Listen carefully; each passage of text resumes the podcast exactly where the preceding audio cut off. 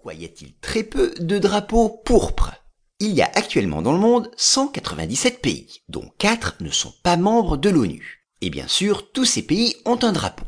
Ils font preuve d'une grande créativité en termes de couleurs, mais extrêmement rares sont ceux qui utilisent la couleur pourpre, cette teinte comprise entre le rouge et le bleu, très proche du violet. Alors il faut tout de suite dire que cette couleur est absente des drapeaux, non pas parce qu'elle a de tout temps été démodée, mais pour une raison pratique les premiers colorants pourpres provenaient presque entièrement d'une espèce d'escargot des mers que l'on trouvait dans une zone tout à fait réduite de la mer Méditerranée, aujourd'hui sur les côtes libanaises. On ne pouvait donc produire cette couleur qu'à cet endroit précis, ou dans la région. Ce fut le premier frein à l'utilisation du pourpre. Second obstacle, il fallait 10 000 de ces escargots pour produire un seul gramme de colorant.